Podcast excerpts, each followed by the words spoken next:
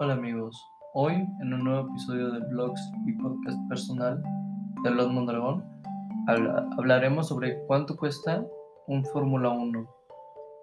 Muchos curiosos se preguntan cuánto puede costar un monoplaza de Fórmula 1 en otras categorías como la NASCAR, la Indy, el DTM, el WTCC o el WS se encuentran con presupuestos mucho más bajos que en la Fórmula 1, a pesar de que la Fórmula 1 surgió en sus inicios como una categoría de coches baratos, apenas un motor, un chasis, unas ruedas y sin carenados para abaratar los costes.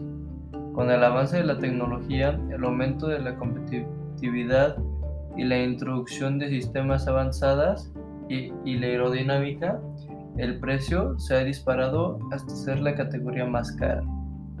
Cada año la FIA se empeña en crear medidas para reducir costes y siempre suele conseguir el efecto contrario, aumentar los costes por las alternativas o porque los equipos intentan burlar estas medidas para ser más competitivos e, e invierten mucho más dinero. A todo lo que cuesta el coche se le añaden los costes de fabricación, sueldos de ingenieros, personal auxiliar, logística, pilotos, herramientas, etc.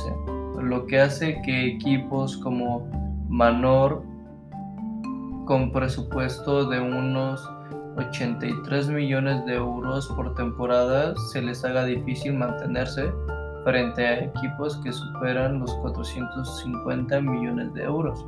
Pues bien, un Fórmula 1 se puede costar una friolenta cantidad de 5.651.000 euros por temporada.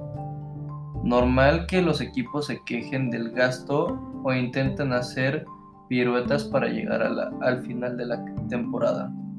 El desglose de costes es el siguiente. Motor, caja de cambios, escapes, chasis, fondo plano, volante, alerón, delantero, frenos, ruedas, otros. Por un F1 en pista durante una temporada puede costar unos 30 millones como mínimo. Y decía Pedro de la Rosa cuando estaba en HRT que a ellos les costaba entre 70 mil y 100 mil euros mejorar una décima.